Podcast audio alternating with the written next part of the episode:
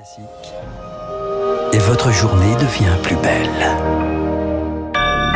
Soyez les bienvenus si vous nous rejoignez sur l'antenne de Radio Classique. Nous sommes le vendredi 25 février et il est 7h30. La matinale de Radio Classique avec Renaud Blanc. Édition spéciale et le journal nous est présenté par Charles Bonner. Bonjour Charles. Bonjour Renaud, bonjour à tous. De nouvelles explosions ce matin à Kiev. La Russie maintient la pression et lance donc son offensive sur la capitale ukrainienne. Des zones civiles sont visées selon les autorités et sur place face au bombardement. La population tente de se mettre à l'abri. Les stations de métro sont bondées quand d'autres préfèrent rester chez eux. C'est le cas d'Irina, jeune ukrainienne de 25 ans. Je suis cachée dans ma cave chez moi avec ma famille et je suis terrifiée. On ne sait pas si on sera encore en vie demain. On n'aurait jamais pu croire qu'on vivrait une guerre au 21e siècle. Si les choses empirent, on essaiera peut-être de fuir, mais pour aller où? Il n'y a plus d'endroit sûr et avec les embouteillages, impossible de quitter la ville. Honnêtement, je ne sais pas quoi faire, mais il faut agir car notre peuple est en train de mourir. Le monde doit réagir. On ne peut pas laisser la Russie faire ce qu'elle veut. Ce n'est pas normal. Ce n'est pas normal. Un témoignage recueilli par Rémi Vallès, des milliers de kilomètres de bouchons et une population qui tente d'aller vers l'ouest, loin des bombardements. Environ 100 000 personnes ont fui leur foyer, des milliers ont quitté leur pays. C'est l'estimation du Haut Commissariat de l'ONU pour les réfugiés. L'Union européenne se dit pleinement préparée à les accueillir. L'armée ukrainienne semble donc dépassée, incapable de résister à cette offensive de la Russie.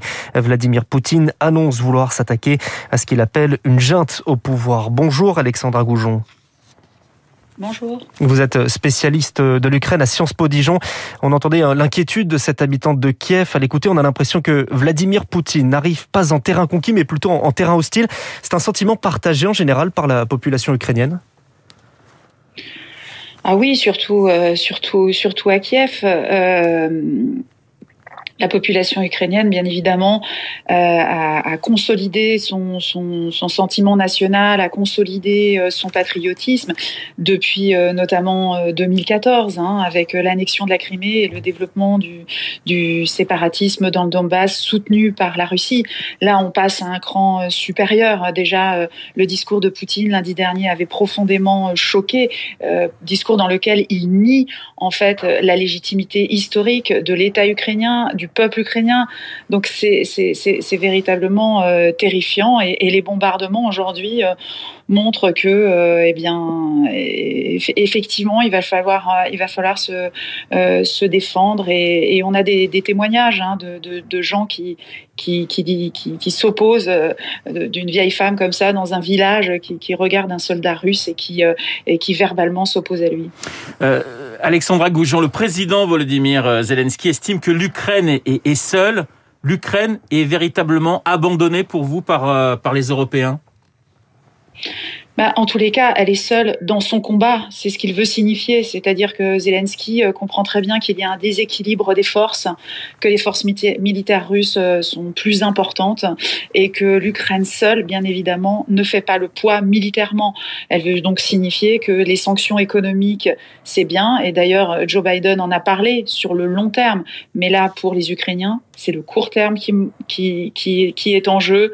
Des jours, des semaines, on ne sait pas, mais euh, c'est vrai que c'est vrai doit y avoir un sentiment d'abandon, surtout que l'Ukraine, euh, si je puis dire, parle depuis longtemps du fait que ce qui se joue en Ukraine ne concerne pas uniquement l'Ukraine, mais concerne l'Europe, voire euh, l'ensemble l'ensemble du monde. Une dernière question, Alexandra Goujon. Les, Russes sont en chemin pour Kiev. Le but, on le comprend bien, hein, c'est de renverser le pouvoir ukrainien. pour mettre quoi ou qui à la place? Alors ça, c'est vraiment euh, la, grande, la grande question. Hein. C'est-à-dire qu'on a longtemps, euh, on évoque régulièrement dans, dans, le, dans le discours euh, l'existence, par exemple, de forces, de forces pro-russes.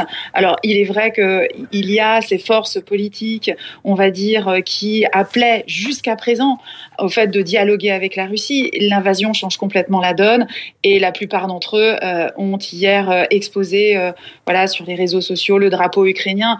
Donc, en fait, on on ne comprend pas tellement euh, comment euh, le pouvoir russe va sans doute trouver quelques personnes, mais comment va se faire cette, cette, cette, occupation, si occupation il y a et changement de pouvoir il y a, je n'ose aujourd'hui aller jusque-là dans, dans la réflexion. Merci Alexandra Goujon et je rappelle votre livre L'Ukraine de l'indépendance à la guerre aux éditions du Cavalier Bleu. Vous nous parliez donc de cette inquiétude en Ukraine, elle est partagée également en France, des rassemblements dans plusieurs villes, à Lille, à Nice, à Marseille, à Lyon.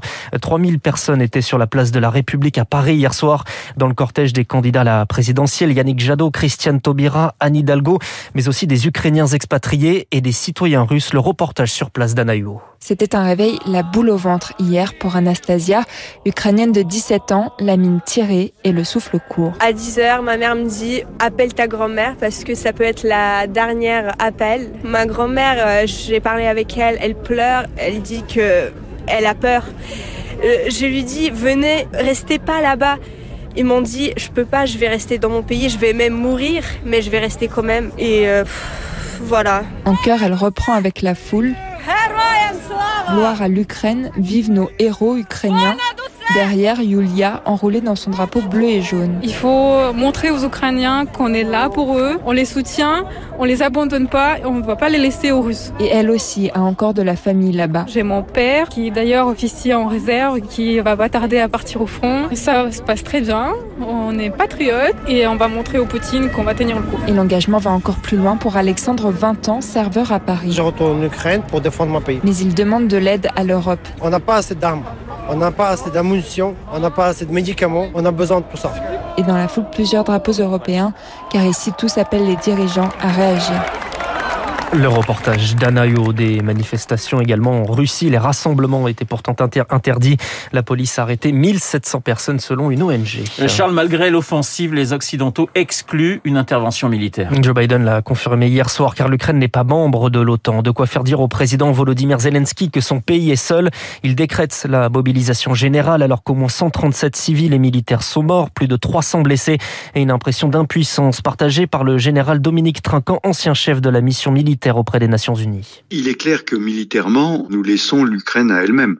Ce n'est pas la livraison des armements que nous faisons aujourd'hui qui vont l'aider.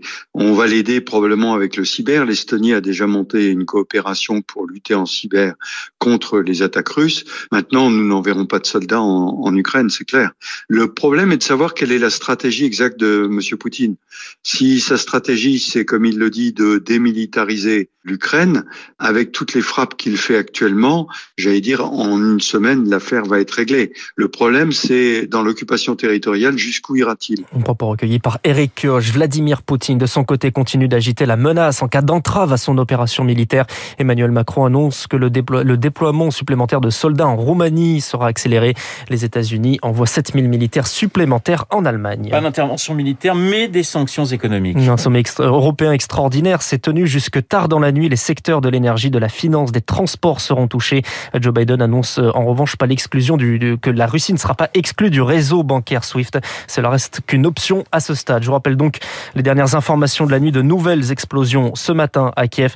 L'Ukraine accuse la Russie de viser des zones civiles. Les Européens ont annoncé de nouvelles sanctions. Vladimir Poutine et Emmanuel Macron se sont entretenus hier au téléphone. Le chef de l'État exige un arrêt immédiat de l'offensive. Voilà Emmanuel Macron qui doit rencontrer euh, Nicolas Sarkozy et euh, François Hollande pour faire le point sur la situation dans les heures qui viennent. Merci Charles. Dans un instant, nous allons retrouver Renaud Girard et Jean-Dominique Mercier, deux grands spécialistes des questions militaires et stratégiques, les spécialistes dans une poignée.